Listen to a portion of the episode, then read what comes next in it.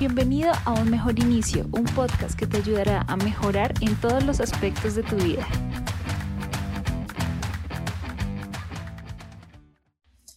Hola a ti, te doy la bienvenida a Un Mejor Inicio. Mi nombre es Katherine y hoy vamos a hablar sobre la independencia estando en una relación de pareja. A menudo cuando estamos en una relación podemos sentirnos tal vez un poco atrapados o perdemos parte de nuestra autonomía pero ¿cómo podríamos mantener nuestra independencia mientras compartimos nuestra vida con alguien más? Esto ocurre normalmente cuando venimos de eh, tal vez un tiempo en el que hemos estado solteros o simplemente hemos estado en pareja, pero eh, empezamos a vivir con esa persona. Y pues obviamente es importante saber qué significa la independencia en una relación. No se trata de estar alejados o distantes de nuestra pareja, sino de mantener una identidad y autonomía individuales mientras colaboramos como equipo. Porque así es, una pareja es un equipo, es como una empresa. Necesitamos estar al pendiente, estar al pendiente de, todo lo que em, hace que nuestra relación florezca y mantenga un bienestar y pues obviamente tenemos que estar en la misma línea con esa persona. Pero a veces pues el hecho de, de no tener acuerdos o de no establecer límites hace que nosotros mismos digamos que nos sintamos un poco con la necesidad de hacer todo con nuestra pareja y pues eso es algo que en definitiva no es la mejor pues opción si uno quiere mantener una relación sana porque uno tiene que aprender a estar también a solas y a estar con su pareja y aprender los momentos o tener en cuenta esos momentos en los que uno está solo y en los que uno está acompañado. Entonces, ¿qué es importante? Es importante em, la comunicación abierta, hablar honestamente con tu pareja sobre esas necesidades y deseos de, de, sentir independencia es el primer paso.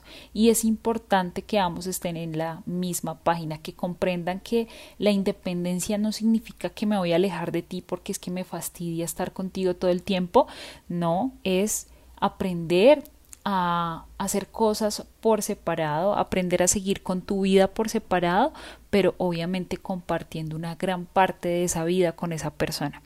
Esto pues obviamente para que no se generen conflictos y para que tal vez la otra persona pues que tal vez eh, digamos que su, su, su principal que tal vez su perspectiva es estar contigo digamos que casi que todo el tiempo y, pues realmente no, la idea también es darle espacio para que pueda eh, realizar su vida, para que pueda hacer sus cosas y también tener espacio para compartir en pareja tiempo de calidad. ¿Esto cómo se hace? Es importante establecer límites saludables. ¿Y esto cómo se hace? Hay que revisar y comunicar estos límites de manera respetuosa, comprensiva y también respetar los límites en pareja límites tales como, por ejemplo, es que yo el fin de semana normalmente los sábados en la noche me veo con mis amigas y entonces quiero seguir teniendo este tiempo para mí y para mis amigas y pues obviamente es tiempo en el que no voy a estar contigo.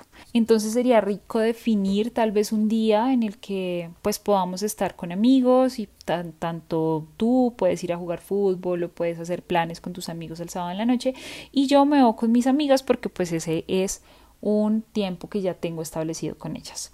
Entonces, definitivamente aquí es importante establecer estos acuerdos porque si no, en algún momento tu pareja se puede sentir un poquito desechada, un poquito em, rechazada.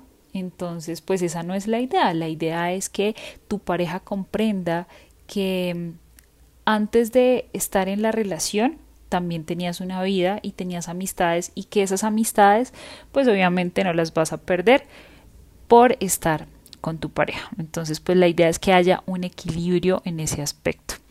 Es muy importante también establecer el tiempo para uno mismo. Sí, es eh, a veces en una relación cuando está iniciando se pasa mucho tiempo juntos. Eh, y pues también obviamente es importante dedicar ese tiempo para uno mismo, para pensar, para tal vez revisar proyectos, objetivos o cosas que uno tenga. eh, programar momentos individuales, recargar energías, ir a clases de yoga, ir a clases de eh, baile, hacer planes con amigas o salir uno solito.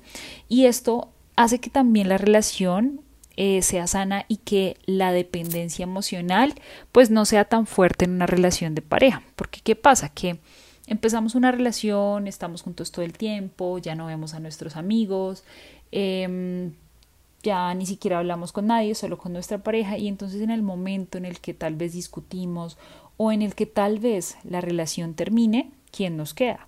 Porque ya nuestros amigos los alejamos porque simplemente estaba con mi pareja y no tenía tiempo para mis amigos.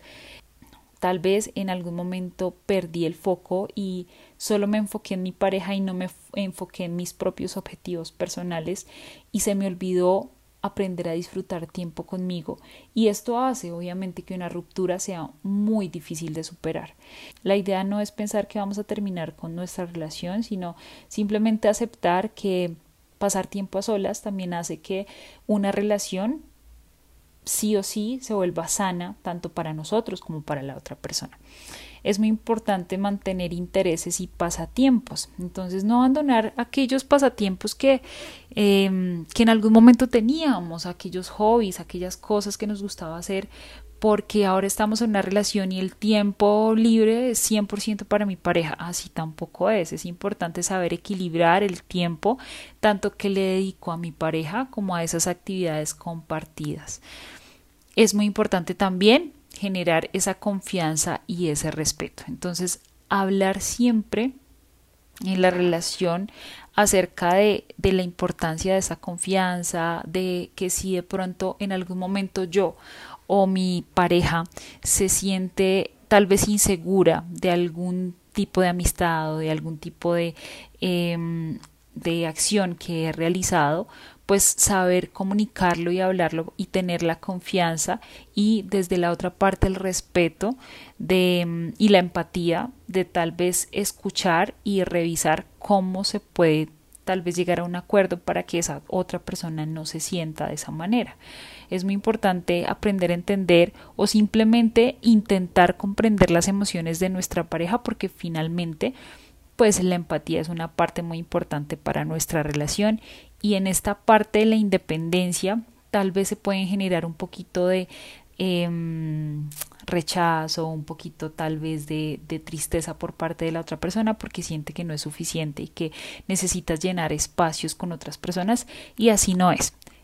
Es explicarle que una forma también de alimentar esa relación y de tener una relación sana es mantener también la independencia y poder realizar cosas que podemos hacer por separado, tener nuestros proyectos por separado, pero también tener nuestros proyectos juntos y compartir la vida con esa persona y no que esa persona sea nuestra vida. El apoyo mutuo también es importante y la independencia en realidad no significa que no debemos apoyarnos mutuamente. No es que tú por tu lado y yo por el mío. Es muy importante discutir cómo podemos brindar ese apoyo y ese aliento a nuestra pareja para que pues persiga sus objetivos personales, para apoyarlo en esos aspectos. Tal vez preguntarle a nuestra pareja cómo podemos ayudarlo, cómo podemos Em, hacer que se sienta mejor en los momentos difíciles y en los momentos felices, cómo podemos generar como ese empujoncito de parte de nosotros para que nuestra pareja también cumpla sus objetivos. Es muy importante también estar incluido en este aspecto de tu pareja porque eso va a hacer que en definitiva haya una conexión emocional mucho más grande. Y pues obviamente mantener la independencia en una relación es un equilibrio delicado pero posible con una comunicación abierta, definiendo límites saludables, a, partir de una comprensión mutua podemos disfrutar de relaciones saludables y satisfactorias mientras seguimos siendo individuos independientes. Así que no te rindas, eh, no porque empezaste una nueva relación no quiere decir que dejes de ser independiente, puedes continuar con tu vida, solo que ahora tienes a una persona que te va a acompañar en el proceso, te va a apoyar y va a estar más cerca de ti en todos los aspectos de tu vida. Así que espero que este programa te haya dado un poquitico de luz en este aspecto si estabas tal vez teniendo algo de miedo con tu independencia y algo tal vez de, de dudas en este aspecto. Para nada. Recuerda que siempre tienes que hablar con tu pareja, siempre tienes que comunicar lo que sientes para que así mismo tu pareja también se sienta con la confianza de decirte lo que sea y pues que no por eso se vaya a generar una discusión, al contrario, con esto se puede generar un acercamiento un poquito más grande a nivel emocional y pues obviamente para superar conflictos que siempre van a existir en, las relaciones es importante saber comunicarnos de la mejor manera, saber em, revisar también nuestra pareja que está sintiendo y cómo podemos validar eso que ella está sintiendo. Entonces, eh, pues nada, te mando un abrazo gigante, espero que me acompañes en el próximo episodio de este podcast, que tengas una excelente semana y te espero en el próximo episodio de este podcast. Chao, chao.